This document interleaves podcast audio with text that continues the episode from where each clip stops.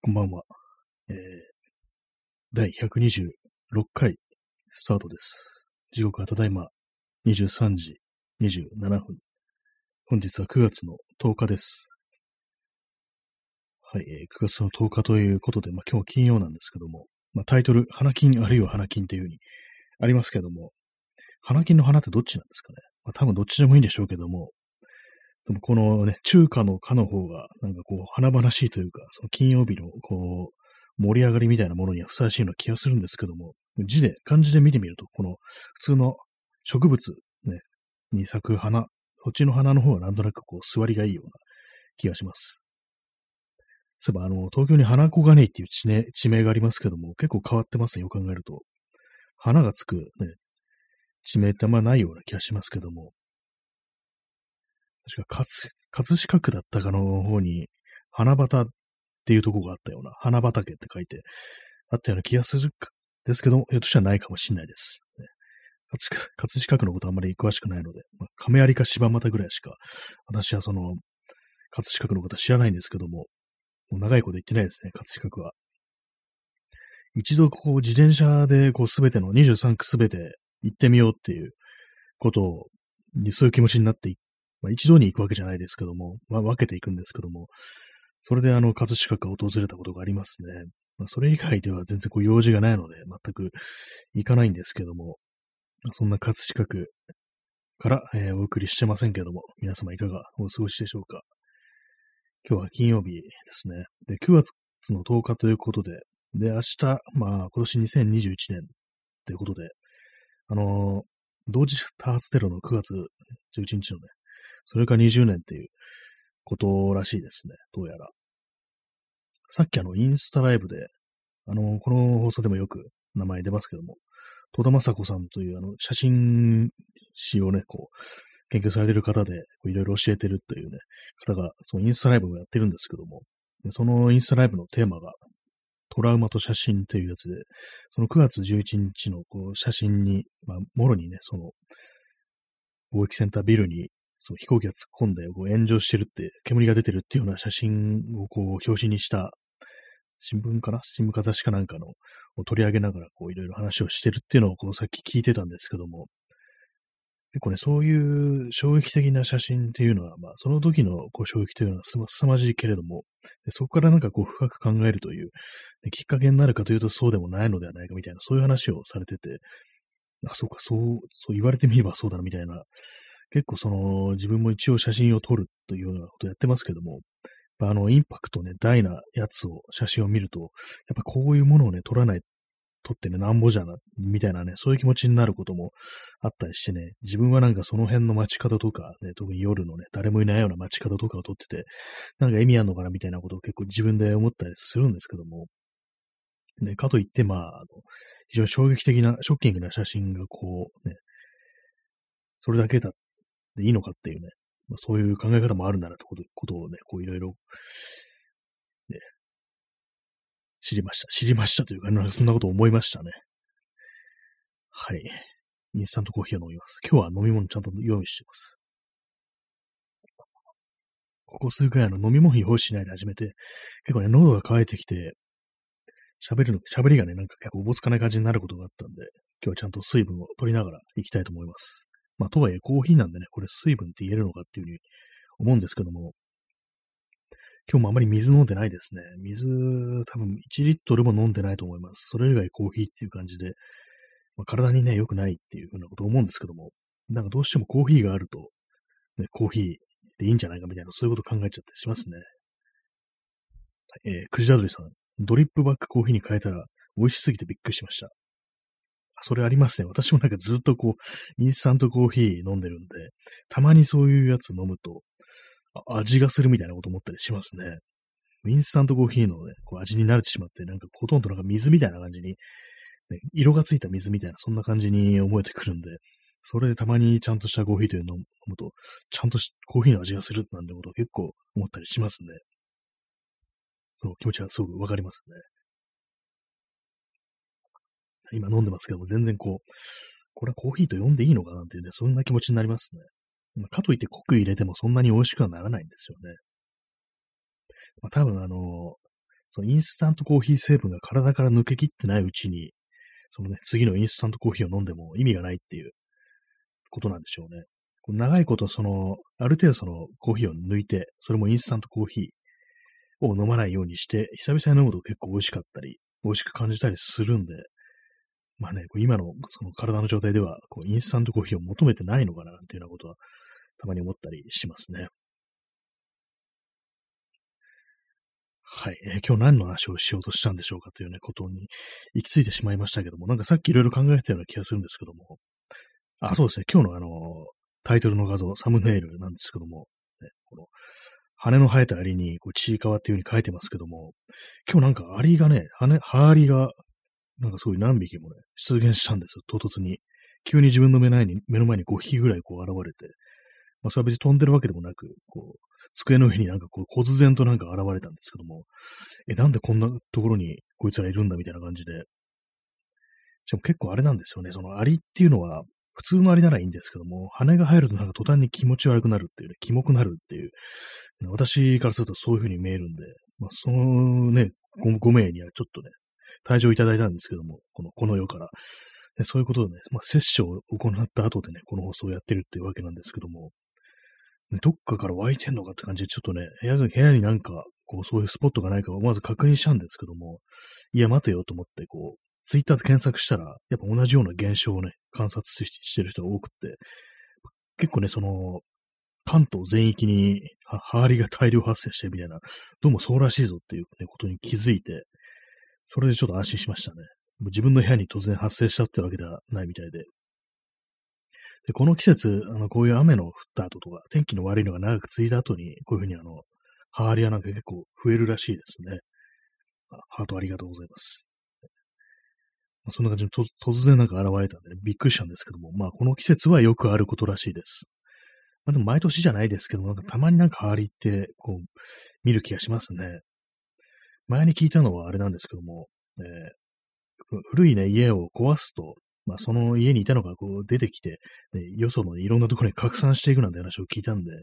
前にこう、ハーリ出た時は、あ、近所の家取り返しでもやってんのかなみたいな、そんなことを思ったんですけども、ね、まあ別にはそんな感じもないのになんか突然現れたからなんだろうと思ったら、まあ季節的なものだったっていう、どうもそういうことらしいですね。まあ可愛くないですね。小さくて可愛くないやつってことでちいかわというふうにね、こう書いたんですけども、ね、ほんと羽が生えるだけでなんかこいつらこんな気持ち悪くなるんだみたいなことは結構思いますね。アリってなんかそんなにまあ気持ち悪い、虫だけど気持ち悪くないっていう私の中の感覚ではそういう感じなんで、ね、それがあの羽生えただけでなんか急になんかもうなんかおぞましく思えるっていう。なんか羽って気持ち悪いなと思いますね。自分に虫の羽が生えたらどうしようなっていうふうに思いますけどもね。はい。えー、羽の話でした。羽の話っていう虫の話でしたね。まあ今日はあの家に突然ハーリが出たって人がいたら安心してくださいという、ね、もう全国的に、全国的じゃないや。関東では結構出てるらしいです。関東って言ってもすごい広いだろうって感じしますけどもね。まあ、そんな感じで、あの、本日9月10日ということで、まあ、別に911に、ね、ついては別に語らないんですけどもね。えー、クジラドリさん、人間が憧れる羽は鳥の方。そうですね。鳥の羽なら許されるっていうね、なんか不思議なのありますけどもね。虫の羽が生えたらたまらんぞっていう感じにはなってますね。虫の羽多分すぐ破れちゃうっていうのもあるから、まあ気持ち悪いんですよね。なんか半透明だしっていう。ふわふわしてないしっていうね、なんか板みたいなのが、なんかこう、ね、ぶわっとね、バサバサっとね、生えてくるっていうのは結構不気味だと思いますね。天使の羽は、あれは鳥の羽なんですかね。天使の羽は天使の羽だぞってね、なんかそういうふうに言う人もいるかもしれないですけども、あれもなんか動物から借り物なんじゃないかっていうね、こと思いますけどもね。あの、デビューマンに出てくる、ね、悪魔のデーモンのシレーヌというね、女性の姿をした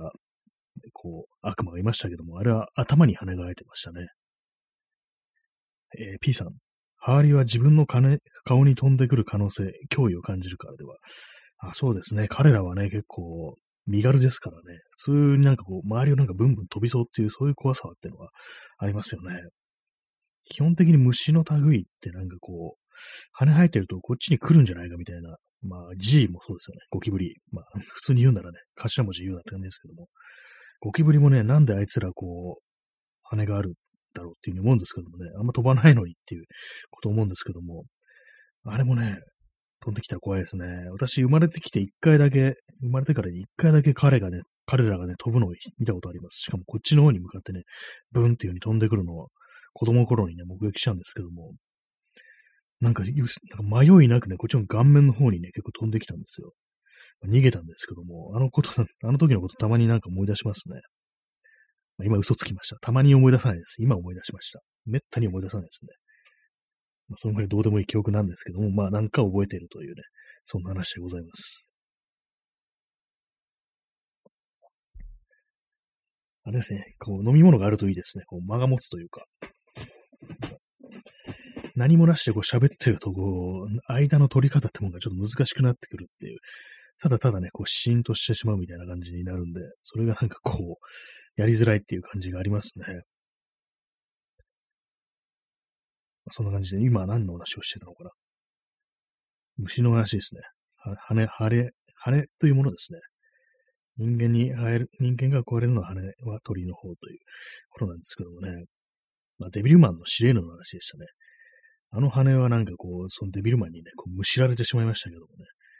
頭に生えてる羽。非常にこう残酷なそんなシーンがあったことをたまに思い出しますけれども。はい。デビルマンの話でした。まあそこまで、そこから別にその深い話にはならないんですけどもね。えー、P さん、ハーリよりさらに怖い、ヒアリ。ああ、いましたね。まだいるんですかね。ヒアリはなんか毒を持ってる、あれですよね。なんか結構その、まあ、東京だけかもしれないですけども、定期的になんか怖い虫が、なんかこう、どっかから上陸するっていうイベントがありますね。なんか前になんか雲ありましたよね。非常に毒、毒、強い毒を持った雲が、こう、東京に現れるなんていうね、話あったんですけども、ね、今はヒアリというものがあるらしく、なんか今年はあんま言われてないですけどもね。確かこう、結構前ですけども、5、6年前ですけども、それはまあ虫の話じゃないですけども、あの、デング熱が東京でこう、ね、患者が発生したなんてことありましたね、そういえば。そのぐらいの時期に、あの、新宿の、新宿御苑にこう入ろうと思ったら、こう、入り口のところに、まあ、そデング熱のね、あれにより、あれによりってんですけども、まあ、蚊と、蚊とかが媒介するからってことだと思うんですけども、その関係で、あの、閉園されてたっていうことがあったりしましたね。でもその時その観光客っぽいね、海外からの観光客っぽい人がね、これはどういう意味ですかみたいなことを聞いてきたんで、あこれはデング熱、デングフィーバーなんていうね、ことをね、まあ、その時私一緒にいた友人がなんかそういうふうにね、こう、英語で説明したなんていうね、ことがありましたけども、まあ、そのぐらいその公園がなんか閉じるぐらい、こう、ね、そのデング熱というものがこう、やばいぞなんて言われてた時期があったんだなっていうふうにふと思いましたね。あんまりその時自分は、こう、別にこう意識しなかったんですけども、それからね、こう結構何年も経って、こういうふうにこう、まあ、ウイルスというもので、こういろんなところがね、施設がこう、休業してるなんていうことになると思わなかったですね。はい、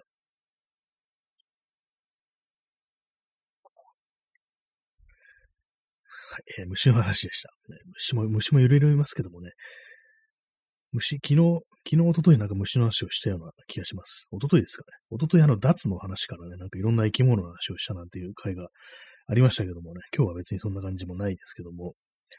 まあ、9月の10日ということで、9月の思い出っていうのがいろいろありますけどもね、9月っていうのはなんかこう、割となんか、まあ、歌の題材になるっていうのはありますね。なんかセプテンバーってつく曲が周りにまあまあ多いような気がするんですけども、まあ、これはね、この大昔、大昔って言っても1年も経たないぐらいですけども、ポッドキャストの、ね、初期にね、まあ、9月の歌ということで、あの、REM のナイトスイミングという曲についてこう、話したことがあるんですけども、あれはね、9月、あそうです。あれは8月ですね、よく考えたら。すみませんでしたっていうね。まあ、その時も言ったような気がするんですけども、セプテンバーカミングスーンなんていうね、なんかそんなような歌詞だったんで、9月が近いっていう風に言ってたんで、まだ9月にはなってないんですよね。この今日はもうすでに9月の10日なんで、まあ、3分の1過ぎてるからね、だいぶこう、夏の終わりというか、まあ、終わったろっていうね、そういう感じのね、なってしまってますけども、今日あの東京はまあまあ暖かい日になりましたね。なんか一度去った夏がまた戻ってきてみたいな、そういうことをね、言ってる人がいて、なんかそういうふうに言われると、なんかこう、ちょっとセンチメンタルな気持ちになっていくというかね、なかなかうまい表現をするなというふうに思ったんですけども、なんかもう、これから一年旅に出るという友人がね、ふっとね、こう、荷物忘れたっつって戻ってきてね、こう、そういうようなね、姿を見せたみたいな風に表現してる人が、そのツイッターで流れてきたんですけども、結構うまいななんていうふうに思ってしまいましたね。え、クジラドゥさん、エンド・オブ・ザ・ワールド。ありましたね。この REM の曲でね、エンド・オブ・ザ・ワールド、一辻、エンド・オブ・ザ・ワールド、as we know it ってね、知っての通り世界の終わりっていう、そういうタイトルの、ね、歌詞ですけど、私結構その曲もね、好きですね。割に REM は好きなんですけども、結構自分の中で結構印象深いというかね、思い出というか、一番聞いたのはあれですね、あの、New Adventures in Sci-Fi でしたっけ？ハイファイか。サイファイじゃない。ね、New Adventures in Hi-Fi という、なんかこう、いろいろツアー中になんかこう、作ったっていうアルバムで結構ね、こう、機材とかが古めかしいというか、単純な感じで作ったっていうね、8トラックの MTR みたいな、なんかまあ向こうね、その機材のこととよくわかんないですけども、録音の。まあそんな感じのね、曲を集めたっていう、あれなんですけども、まあその中に出てくる一曲のね、こう、イーボーザレーターっていう曲があって、これはなんかこう、ね、ボーカルというかね、ボーカルがなんか語り口調というかね、そういう感じの曲で、割と好きなんですけども、でも歌詞の内容がね、何を言ってるかなんかさっぱりなんかわかんなくって、なんだろうこれって思ってたら、どうもあれ、リバーフェニックスに当てた手紙っていうね、そういう体裁のね、こう、そういう形のね、こう歌詞だというね、ことを聞いて、まあ、とね、そのアルバム出た時多分亡くなってたと思うんですけども、すでに。90年代終わりぐらいですよね。あのアルバムって多分そのぐらいの時期ってリバーフェニックスはすでにこう、この世の人ではなかったと思うんですけども、後からそういうのを聞いて、あ、それだったんだっていうね、それを知ってこう、いろいろ歌詞を読んでみると、まあなんか、なるほどね、なんていうことをね、思ったような記憶がありますね。RM は私あの結構好きなのは、それ以外に初期の、ね、マーマーとかね、まあ、最初のアルバムですね。あの辺のなんかちょっとよくわからない感じとか、結構ね、歌が、ボーカルがね、こう、何を言ってるのかちょっとよくわかんない感じで、結構ね、全体的になんかぼんやりして、なんか妙にミステリアスな感じがあるっていうね、そういうような雰囲気をまとってた時代の RM ってのが割と私は好きですね。ビデオとかもね、あるんですけども、その当時のね、ミュージックビデオとか見ると、結構なんかよくわかんないな、これみたいな感じで、なんか自分の中のなんかこう、初めてね、こう、触れた、なんか海外のよくわからないなんか芸術みたいなね、なんかそういうものを少し思いさす、思い起こさせるような感じがあって、非常になんかこう、ちょっと懐かしいような感じになるんですよね。自分の中でもそれが何なのかということはね、あんまりこう、形になってないというか、言葉になってないんですけども、結構そのなんか、映像作品だとか、まあ、音楽とかそういうものに触れて、なんかよくわからないけど、これは懐かしい何かを刺激するなっていうのが、たまにあったりするんですけども、なんか REM のビデオっていうのはそういう感じがするんですよね。他にはですね、あの、キングクルールのファーストアルバムの、あの、ギターのね、なんかこう感じっていうのが、非常に私にとってはなんか妙に懐かしく思えてくるっていうのがあるんですけども、なんか、どこ、どうしてそういうふうに思うのかわからないんですけどもね、全然こう、その、キングクルールのね、こう、アーチー・マーシャルというね、非常に若い人がこうやってるね、こう、バンド、バンドっていうんですかね、あれは、なんですけども、全然ね、こう、自分より若い、ね、年下のね、こう、人が作ってるね、作品からなんか妙な懐かしさを覚えるっていうね、ちょっと不思議な感じがあったりするんですよね。なんかそういうのがあって、こう、なんか、思わずそのレコードまで買ってしまったなっていうね、そんなことがありますね。もう最近、まあ全然、ね、かけてないんですけども、レコードの方は。はい。ね、なんかよくわかんない話をしてる放送です。この放送。ね、夜部屋で朝を待つっていうね。このタイトルで良かったのかな？たまに思い、思うんですけども、もしなんか別なタイトルつけて他になんかこう、やるんなら何にするかなって思うんですけども、なんかこう自分がこう名付けというものがね、こう非常に下手だなっていうのがあって、なんかこうあれなんですよね。多分、名名前を付けることによって形が決まってしまい、なんかこう、ちょっとした責任みたいなものが生じるというか、自分の作ったものが世に出る的ななんかこういうことに対する恐怖心みたいなものが多分あると思うんですよね。まあ、それはあの、何でも他のことでもそうなんですけども、結構何何かこう手をつけてて、結構完成させるのが怖いっていうふうに思うことが、まああったりして、いろんなことを、そうなんですよね。こう写真とか撮ってもね、ちゃんとしたね、ちゃんとレタッチして、これでこういうこう考えてこういうふうに撮りましたなんていうね、なんか作品的な形でこう、人の目に触れるところにこう、置くっていうのがなんか怖いような気がするっていうのがあったりしてね、なんかそれはちょっとね、克服すべきところなのかなというふうに思ったりすることがありますね。何でもいいじゃんっていうね。とりあえず、こう、やれよ。やっちゃ、置いとっていいんじゃないのみたいなね、感じのこと思うんですけども。でもそんな人間なのになんかこのラジオというものはね、かなり適当になね、こう、よくこんなものをね、こう、誰もが聞けるようなところにね、こう、やるよななんてことは自分でも思うんですけども、不思議ですね。なんかこれのラジオだけはなんかいいみたいな感じのが、謎のこう、ジャッジが自分の中であったりするみたいで、客観的に見てね、こう、自分、たまにこう自分をね、こう客観的に見て、よくこんな放送を1年もやってるな、というふうに思うことがね、結構あるんですけども、なぜかね、それはこう、あんまりね、恥ずかしさを、ね、そこまで感じずにやれるっていうのがあるんですよね。なんか不思議ですけどもね。なぜこれは OK なんだっていうね、そういうことを思ったりするというわけでございますけども。インスタントコーヒーです。時間です。あれです、喋りながら飲むと、こう、消費が早いですね。こう何もせずに、こうね、普通になんかネットとかね、見ながらこう、飲んでると、なかなかコーヒー減らないな、なんていうふうに思うんですけども、喋りながらだと、まあまあ、こう、減りますね。ぐいぐい減ってきますね、本当に。えー、そう昨日911といえばね、その911のニュース音源とかをこう、取り込んでこう曲というかね、にしたというかあの、ネコシコープというね、こう、ベバウェーブのなんか音源を発表してる人っていうのね、こう、そういうのがあるという情報をいただいて、ちょっと聞いてみたんですけども、確かにあの、911っていうね、ニュースアットイレブンでしたっけ？そういうタイトルのがあったんですけども、なるほどっていう感じはありましたね。これかっていう感じで。まあ、全然その、どこのね、国の人がそれを作ってるのかわかんないですけども、まあでもね、ね漢字の猫にね、カタカナの死にコープ、CORP という名前なんですけども、まあでも外国人、ね、アメリカに住んでる人がやってるっていう可能性もあるかもしれないんで、まあまあそうわからないんですけども、日本に住んでて911というものがすごく、こう、大きい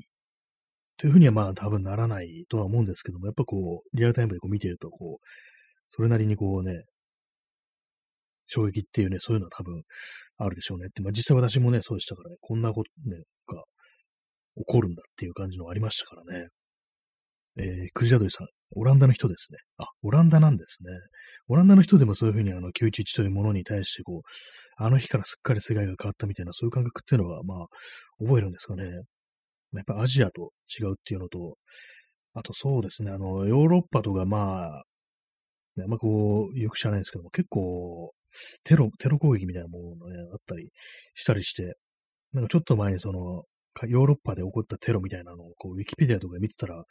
あ、この時こんなものが、こんなことがあって、こんだけ死んだんだみたいなのが結構ね、あったりして、割となんかこう、もしこれがね、自分の住んでる国で起きたりしてたら、相当な衝撃だろうなってこと思うんですけども、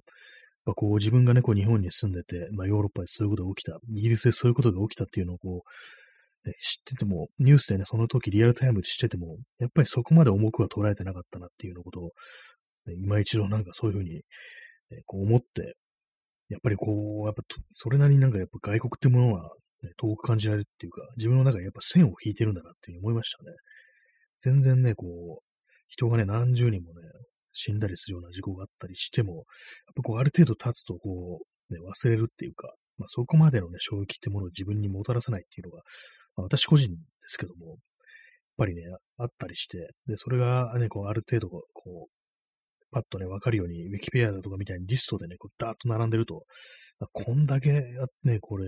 あって、こう、いろんなことがあって、事件があって、人が死んだり、怪我したりしたんだっていう、ね、ことを考えるんですけどもね。なんか今、どこからか口笛のようなものが聞こえたような気がしたんですけど、気のせいですかね。怖いですね、なんか。急に夜に口笛が聞こえてくるっていう。はい。インスタントコーヒーを飲みました。いちいち報告することもないんですけどね。なぜこいつは黙っているんだいっていうふうに思ったら、まあ、インスタントコーヒーを飲んでると思ってもらえればというふうに思います。まあ、水分補給が必要ですからね、本当まあ、ヨーロッパ、ヨーロッパ、ヨーロッパの人に知り合いはいないってね、どういうふうに捉えてるのかわかんないですけども、結構あれですね、インターネットとかでも、どうもね、こう、やりとりやるのが、こう、完全にまあ日本人だけっていう感じになっちゃいましたね。まあ、インスタとかやってるから、その、ね、外国のフォロワーというかね、フォローしてる人がもう結構たくさんいますけども、全然まあ、やりとりというものはしてないんでね、前にあのフリッカーっていうね、まあ、写真共有サービスありましたけども、まだありますけども、それやってた頃は、あの、割となんかそのコメント欄とかで、といろいろその外国の人とか、まあ日本の人ともそうですけども、やりとりしてる時期あったんですけども、今そういう感じであんまりこう、外国というものに目が向かないですね。まあ、さらにまこういうコロナ禍ですからね、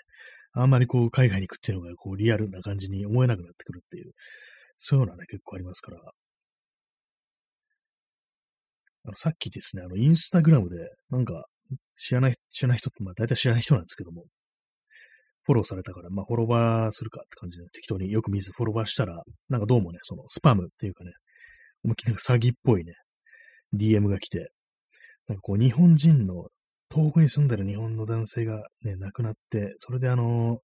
ね、莫大な遺産を持ってるんですけども、ね、それをあなたにこうね、差し上げたいと言って、そういうなんかめちゃくちゃなね、こう、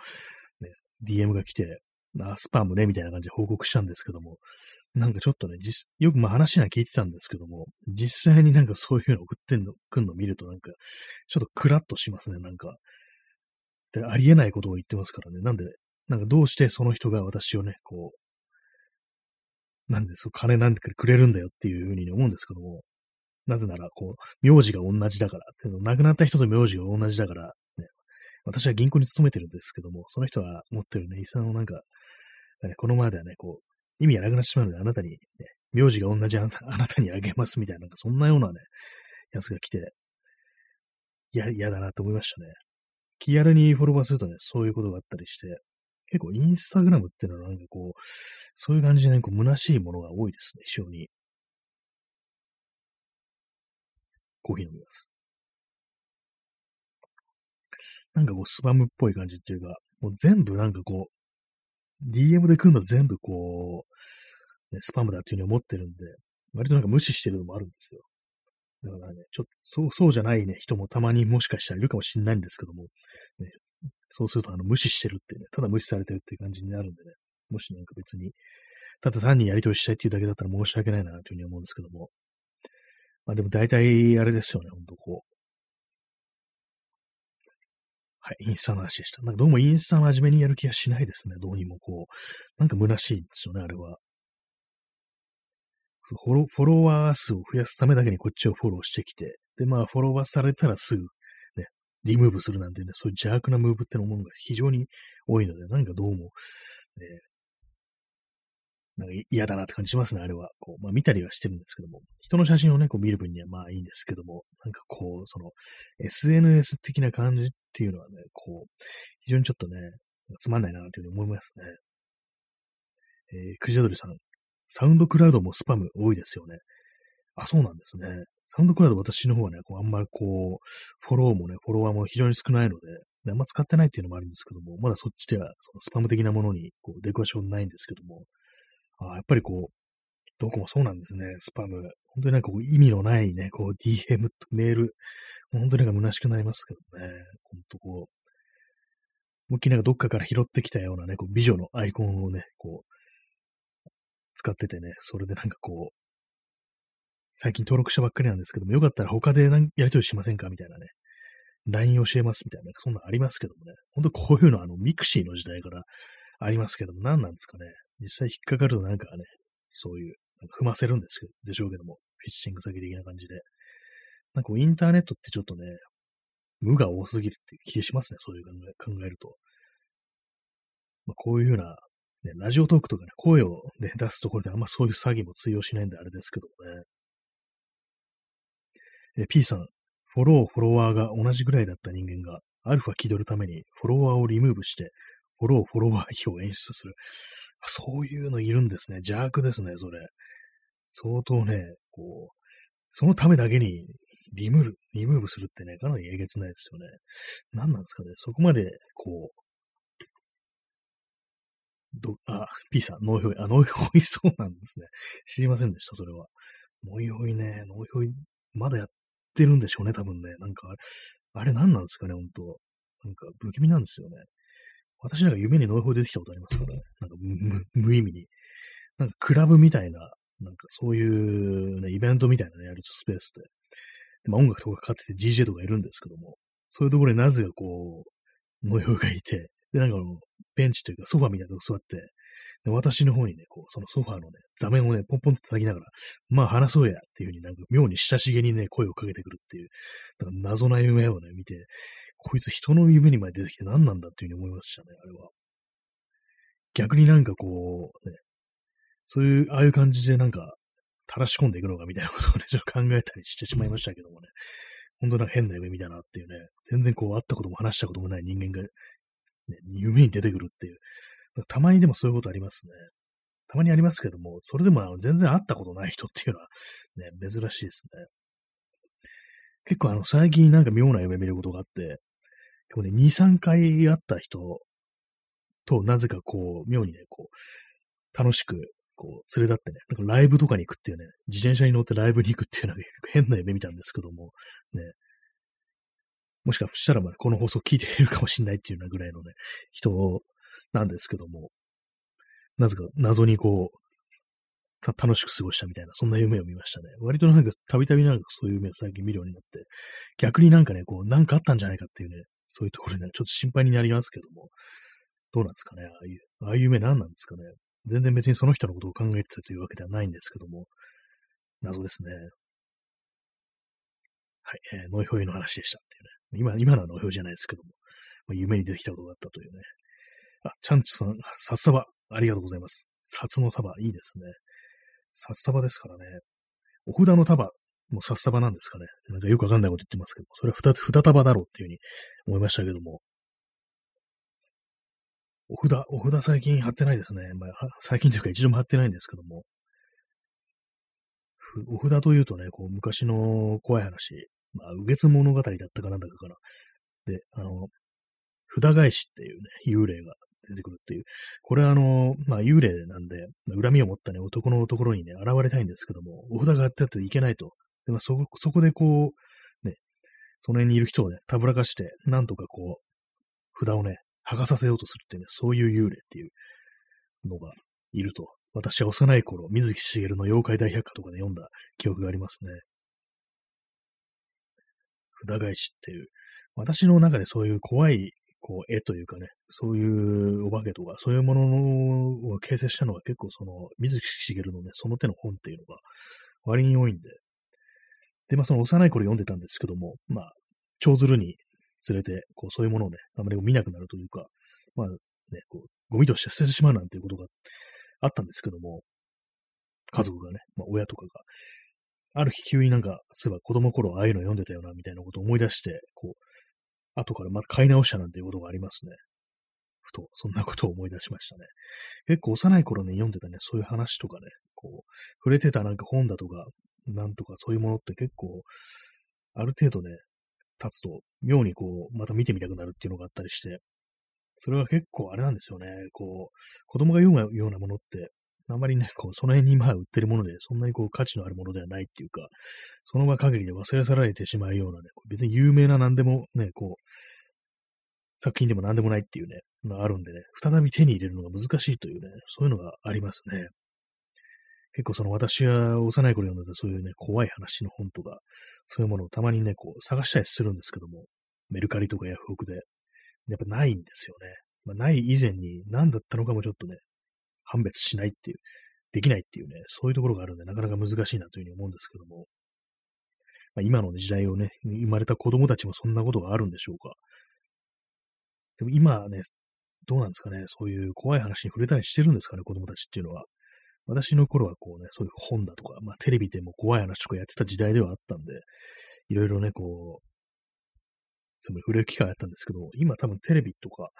まあ、ないですけども、まあそうなるとネットですよね。ネットで、まあネットも多分ね、本当に本当に幼い頃っていうのはまあ、ね、親の手にあるもんですかね、スマートフォンだとかパソコンとかも、なんかまあそういうものを別に積極的に見せるっていうか、自然に流れてくるっていうね、ことがないとは思うんでね、あんまりこう触れないかもしれないですね。私も最近はあまりこう、そういうね、心霊とかいうものには触れてないですけどもね、もっぱらこう、稲川淳二の CM とかを見てるというね、よくわかんないことしてますね。はい、稲川淳二の話でした。あんまりこう、外に出ないと、その怖い話というものの、こう、威力というものが下がる気がします。やっぱりこう、非日常のところに結構その怖いというね、恐怖の感覚っていうものはまああると思うんで、今みたいにこう、あんまりこう、外出ないというか、こうね、変化のない生活になると、あんまりね、そういう恐怖の潜むような闇が、隙間がなくなるっていう、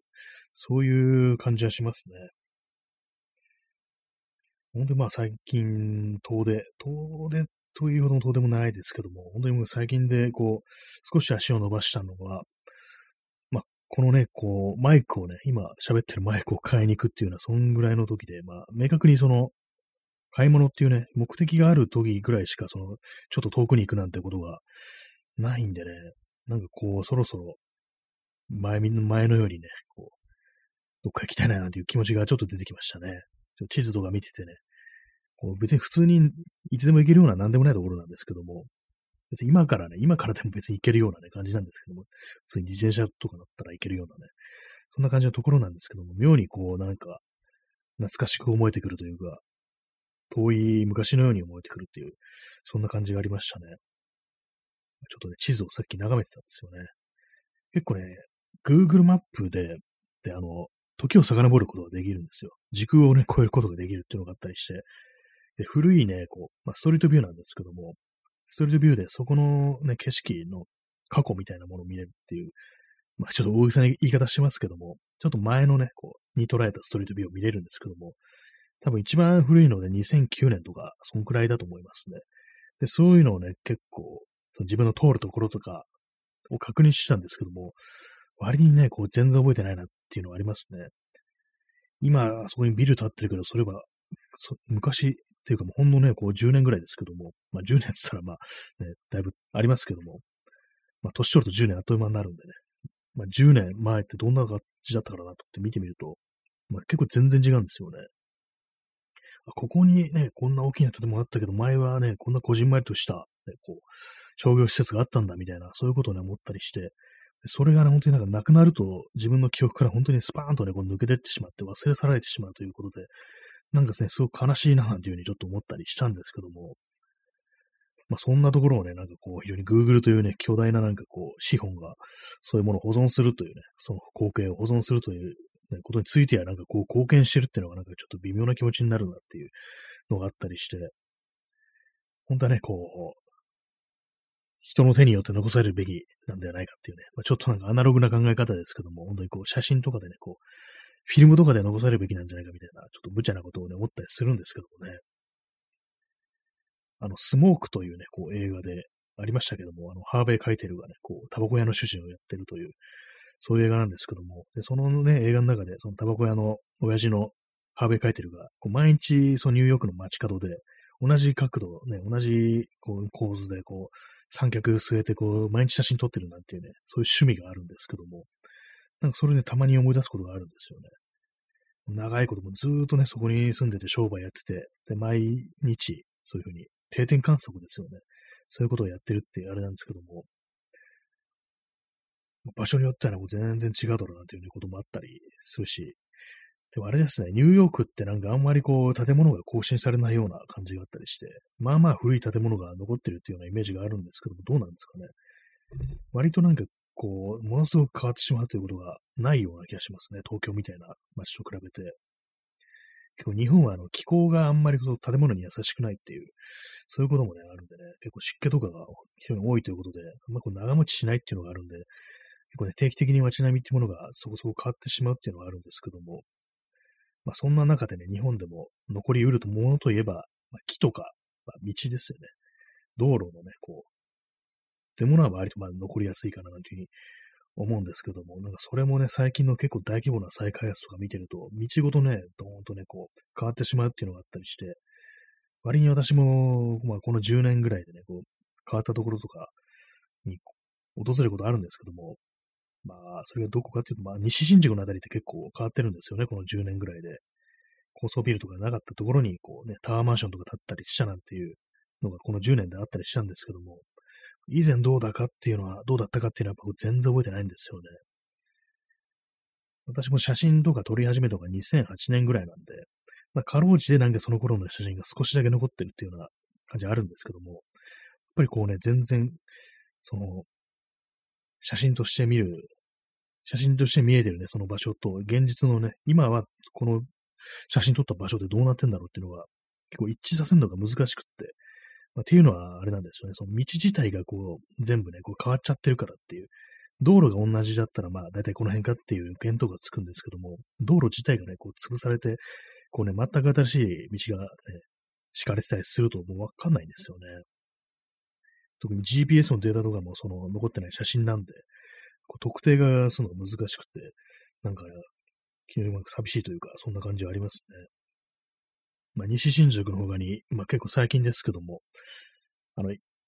ガゼン坊っていうね、まあ、この放送でも何回か話しますけども、麻布ですね、港区ですね、あの辺にあるガゼン坊というところで、こう低地になってるんですよね。坂がちなところで、結構その低いところにあるんですけども、そこが結構ね、一気に再開発で、結構そのガゼン坊というね、街丸ごとみたいな感じのところをこう全部潰して今、こう再開発してるっていう感じだと思うんですけども、まだ私の頭の中にその記憶テーマが残ってるんですけども、これもそのうち薄れていって、何がここにあったのかわかんなくなるのかなっていうふうに思うと、なんかこう、今ね、こう、普通に訪れることができる街でも、何かしら残しておかねばいかない、いけないのでは、いけないのではっていうふうに、ちょっと思ったりするんですよね。まあ、ただね、まあ、の、現状まだね、こう、普通にある、当たり前のようにあると、なんかそういう気持ちってものもなかなか出てこないというわけで、どうなんですかね。本当になんかこう、でも買わないとこって本当に買わないんですよね。なんか、これ、この駅とかなんか下手したらこれ戦後間もない頃からあんま変わってないんじゃないかみたいな、そういうね、まあ、駅自体は新しくなってるけど、作り自体はそんな変わってないっていうね、そういうようなところもね、東京にはまあまああったりして、これどんだけこれ同じなんだよみたいな、店とかは変わってるけど、そんなにね、全体の印象全然違う、違くないぞっていうね、そんなことがまあまああったりするんで、そういうのをたまに見るとこう面白くなったりしますね。あと子供の頃にね、こう行ってたなんかお店とか本屋とか、この話ね、すいません、3回目ぐらいです。山城心臓ですね。3回目ぐらいなんですけども、子供頃に言ってたよね、なんかこう、本屋だとかね、それこそなんか、駄菓子とかね、買うような、おもちゃ屋とかね、そういうところ、今どうなってんだろうな、もうないだろうなと思って行ってみると普通にあるっていうね、そういうのがありますからね。しかもその Google マップの口コミで、なんかこう、ね、ちょっと微妙に評判が悪いみたいな、そんなことがあったりして、確かにあの、あそこの親父さんちょっと癖があるからな、みたいなことを思うっていうね、そんなことがあったりするんですけども、まあ、でも全然現役なんだ、みたいなね、ことを思って、ちょっとびっくりしたりするようなことがありますね。なんかこう、なくなりそうなものって意外となくならない、古いものってなくならないんですけども、割と後からね、ポッと現れたものってものは、やっぱりこう、さっとね、消えてしまうっていうのはあると思うんですけども、まあ多分古い店っていうのは大体まあそのね、土地とかね、こう、家屋というビルというか、まあその人の持ち物であるということで、まあ残りやすいんだろうなと思うんですけども、普通のね、なんか借りて、賃貸で入ってるテナントとかそういうのは本当にこう、儚いものだなっていうのはこのコロナ禍において非常にこう強く実感するところはありましたね。この間もなんか、あ、このお店もないんだみたいな感じのを、ね、結構見つけてしまい、それがあの、コロナ前はね、かなり賑わってたお店っていう印象があったんですけども、飲食店で、あ、でもこれなくなっちゃったんだみたいな感じで、ちょっとびっくりするようなところが何件かありましたね。結構寂しいですね、そういうのは。自分が行ってないんですけども、全然こう、そのお店のファンというわけでもないんですけども、なくなっちゃうと、あなんかな、みたいな気持ちになって、なんかこう、すべてが失われていくばかりで、こう、新しい何かが始まるというね、ことに対して期待を持ったことがあんまりこう、人生の中にないんですけども、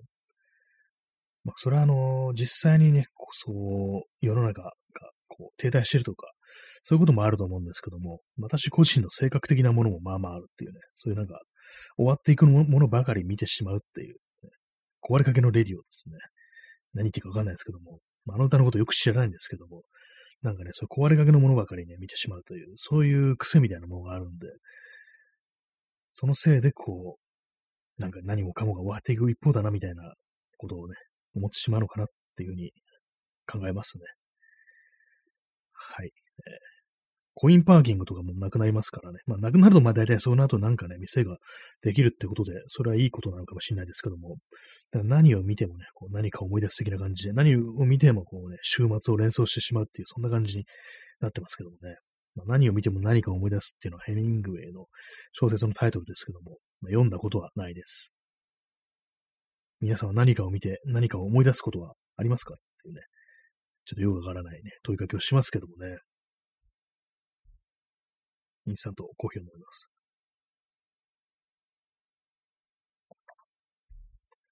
はい、えー、飲みました。報告しなくていいんだよって感じですけどもね。そんな感じなんか普通のね、こう街角の光景というものがなんかちょっと懐かしくというか、ちょっとね、恋しく思えてきたっていう感じあるんで、ね、そういう地図を見てたんですけども、あの私がよくね、よくっていうか定期的にこうなんかこう海というか水の辺のね、ところに行きたくなるっていうのはあるんですけども、ちょっと前はあの、隅田川の方によく行ってたんですよね、このオリンピック前ですね。6月とか7月ぐらいは結構ね、そっちの方、ふらふら行ってる時期あったんですけども、このね、その、7月の終わりぐらいから、まあこう、本格的にコロナのね、デルタ株がやばいということになって、それからあんまり行ってないんですけども、ちょっと久々にあっちの方行ってみたくなりましたね。まあ、あっちの方っていうか、隅田川より少しね、ちょっと違うところ、ちょっとあの、月島とか、あの辺りに行ってみたいななんていうふうに気持ちがあったりして、っていうのはまあこうね、バーっとね、こう開けたこう風景というものを見てないなっていうのがあるんで、こう月島、まあ正確にはあの月島ではないんですけども、月島の西側の方かな。多分、地名的には豊見っていうのかな。豊かな海って書いて豊見って言うんですけども、そこにこう水産関係のね、こういろんな施設っていうか、まあ、工場的ななんか会社というかね、そういうメーカーというか、そういうものがいろいろある場所があるんですけども、そこは結構その、海ギリギリまで、海っていうかね、その東京湾のね、水辺ギリギリまでこう、行くことができるっていう。他ね、普通のあの湾岸だとか、行くと、結構それがあの私有地だったりしてね、こう、なんか会社の敷地だったりして入ることができないっていうのがあるんですけども、そこの豊見、月島のあたりは、結構ね、その公園じゃないような普通のところでも、その水際ギリギリまで行けるっていうのがあるんで、たまにね、前はそういうところ行ったりして、こう、なんかそこでね、こう自分の写真、写真じゃないや、自分の自転車のね、写真をなんかこう、雰囲気たっぷりに撮るなんていうね、ことをたまにやってたんですけども、今はね、こう全然、あっちの方行ってなくて、まあ、っていうのもあれなんですよね。その豊見の対岸側の晴海なんですよ。晴海っていうと、まあ、オリンピックの選手村とかがあるところですよね。で、そういうような工事が始まって、ね、対岸にこう、非常にでかい建物がブワーっとね、あるっていう、なんかちょっと俗っぽい光景になったなっていうね、思ったりして、まあ、オリンピックに反対派なのでね、嫌いなので、そういうちょっとね、なんか思い起こさせるものがあるっていう、それができてしまったんで、ちょっとね、昔みたいな前のような感じで乗り切れない風景になってるかもしんないな、というふうに思いますね。はい。ね、そんな感じで、まあでも、あれなんですね、東京とかね、もう大体まあどこもかしくもね、行ったところばかりだから、なんかね、なんかたまになんかどっか人のいないところって感じでね、どっかでかい、出たい時があるんですけども、あんまり思いつかないんですよね。こう、行ってないですね、本当に。どこにも。結構ね、美術館的なところ、博物館的なところって結構ね、行きたいっていう気持ちになる時もあるんですけども、そういうところもね、なんか全然こう、このね、デルタ以降、何もね、こうやってないですね。やっぱりこう、実際に、そのまあ芸術作品とか、肉、肉眼でね、見ると、やっぱりこう、モニターとかね、本とかで見るよりは全然違うなっていうふうに思うんで、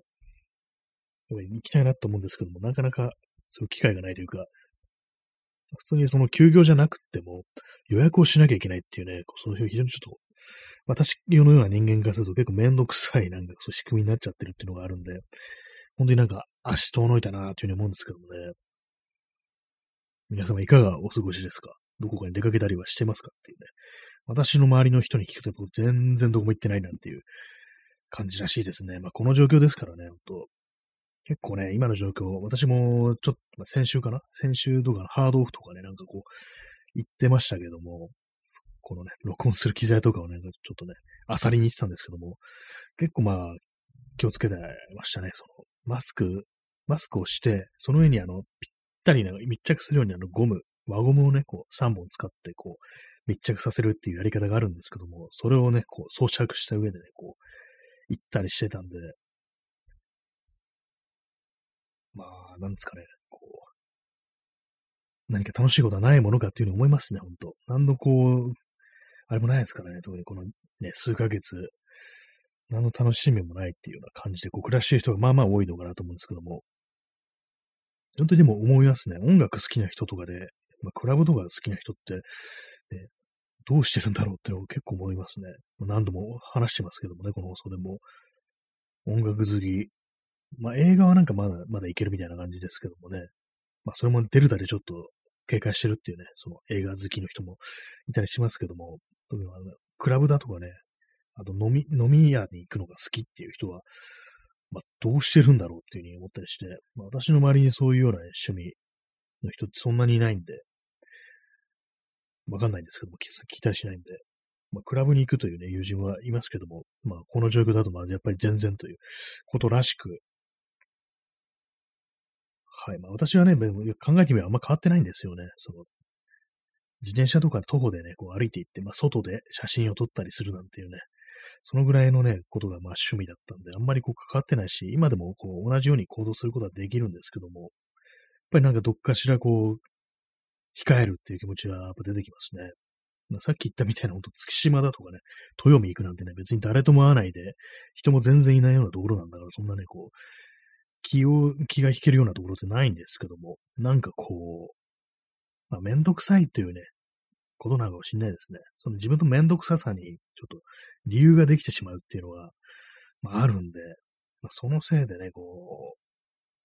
まあ外に出ない理由を与えられてしまってますからね。結構その辺も生来のこのめんどくさがりみたいなところに火がついて真っ赤に燃え上がってるっていうね、そんなことかもしんないですね。もうめんどくさいのが真っ赤に燃え上がるって意味わからないですけどもね。そんな感じでね、こう、どこに行くにもなんかこうっていうね、感じですね。昨日、昨日、おとといでしたっけ？おとといあのなんか、明日のジョーの話をして、まあ、明日のジョーの舞台が、あの、千住のあたり、まあ、山野とかね、あの辺だなんて話をしましたけども、そのあたりもね、またちょっと行ってみたいなというふうに思ったんですけども、結構ね、前はあの、浅草の方まで行くと、ついでになんかちょっと、あっちのね、北の方の千住の方まで足を伸ばしてみるか、みたいな感じで行ってる時あったんですけども、最近なんかね、ちょっと足が遠のいてっていうところありますね。まあ、でも東京の街もまあいろんな色行ったりね、してしまったので、なんかもう、新鮮なところがないんですよね。こうやっぱりこう、ある程度、知識を得て、ここには昔何があったみたいな、そういうことをね、思いながら、こう、ね、こう、街歩きしないと、なかなかこう、そう新鮮な気持ちになれないというか、少し前にあのね、青山通りに行ったんですけども、青山通りなんて本当にすぐね、行けるというようなところなんですけども、そこになんか昔、こう、深夜スーパーがあったと。24時間の。60年代から80年代前半までっていうね、そういうのがあったんですけども、そういう感じでなんか過去ここに何があったかっていうものを思いながらこう、徘徊すると、まあ、全然気持ちが違いますね。まあ、実際見えてる光景自体はこう、変わらないんですけども、気持ちの上でね、やっぱ全然違うっていうのはあるんでね、何の話をしてるんですかね、この放送。なんかよくわかんない話、ほんとしてるなと思いますね。謎ですよね。聞いてる人困っちゃうんじゃないかなってことはね。結構初見で入った人、この放送何っていうふうに思いますよね。なんかひたすらなんかこう、よくわかんない東京のね、ローカルの話をしてるなんていう感じになってますけどもね。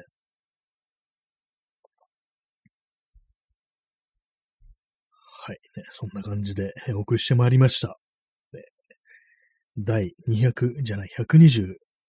回かな。だいぶなんか曖昧になってきましたけどもね、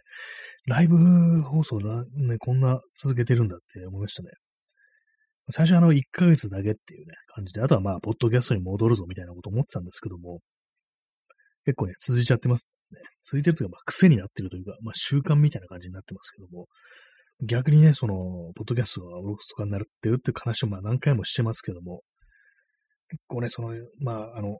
音楽のね、こう、プレイリストをネタにこう喋るっていうこと考えてる話しましたけども、なかなかそれが思いつかないという話で、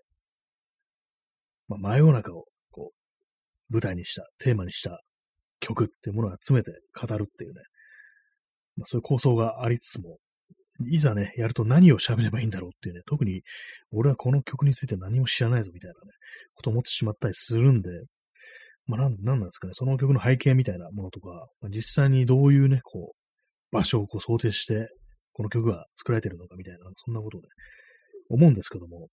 まあ、歌ってね、別にそんなもんじゃないんですよね。別に、特定のね、こう、場所をね、こう、頭に思い浮かべて作るという人はあんまこういないというか、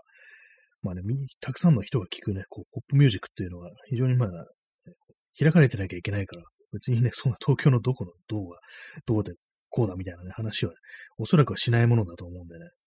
なんかあれなんですけども、たまに思うのが、あの、今さっき夜中、真夜中をね、舞台にした曲って言いましたけども、実際の地名だとかね、場所とかをこう、が出てくる曲っていうものも、ね、考えていて、それもね、まあまあ、その、プレイリストを気づけば、折に触れてこう追加したりしてるんですけども、やっぱりなんかなかなかそう何を喋ればいいのかっていうことがね、こう、障壁として立ちはだかるみたいなことがあったりして、まあ、死のうの言わずにやれよっていうね、そんなことですけどもね、そのやり始めればね、喋ること出てくんだからっていうことはね、こう毎日ライブ配信やってたと思いますけどね。録音ボタンを押してしまえば、もうあとはもう適当に進んでいくんだよっていうね、その場その場の感じでいいじゃないかっていうこと思うんですけどもね。結構その音声コンテンツというものが増えるに従って、音楽というものに割く時間というものもなかなかこう、難しく、あとはまあ、そうですね、まあ、精神状態的なものでね、こう音楽というものが全然頭に入ってこない、耳にね、こう気持ちよく聞こえないっていうのが、まあまああったりするんで、なんかこう本当にまあ最近は本当に時間の使い方が下手ということもあり、なかなかこういろんなことがね、前に進んでいかないっていう感じになってしまいますね。本当になんか、こう、だらだらとね、こうインターネットを見てるみたいなことが、ちょっとね、多いっていうか、あれなんですよね。あれですね。あれとしか言いようがないというね。最終的にあれに行き着くっていう、そんな感じの放送なんですけどね。なんかあの、サマーズ、お笑いのね、サマーズの逆にあれだろうっていうタイトルのテレビ番組、深夜番組があったような気がするんですけども、あれ一体どういう内容だったんですかね。たまに思い出すんですよね。逆にあれだろうって何があれだったんだろうっていうふうに、ね、思うんですけども、まあ、あれでも何でもないのかもしれないですね。単なる思いつきというか、五感だけでそういうタイトルにしたなんてことがテレビ番組にはね、よくある気がするんで、はい、ね、謎の話をしてま、しながらこうお送りしてまいりましたけども、ね、57分33秒ということで、ね、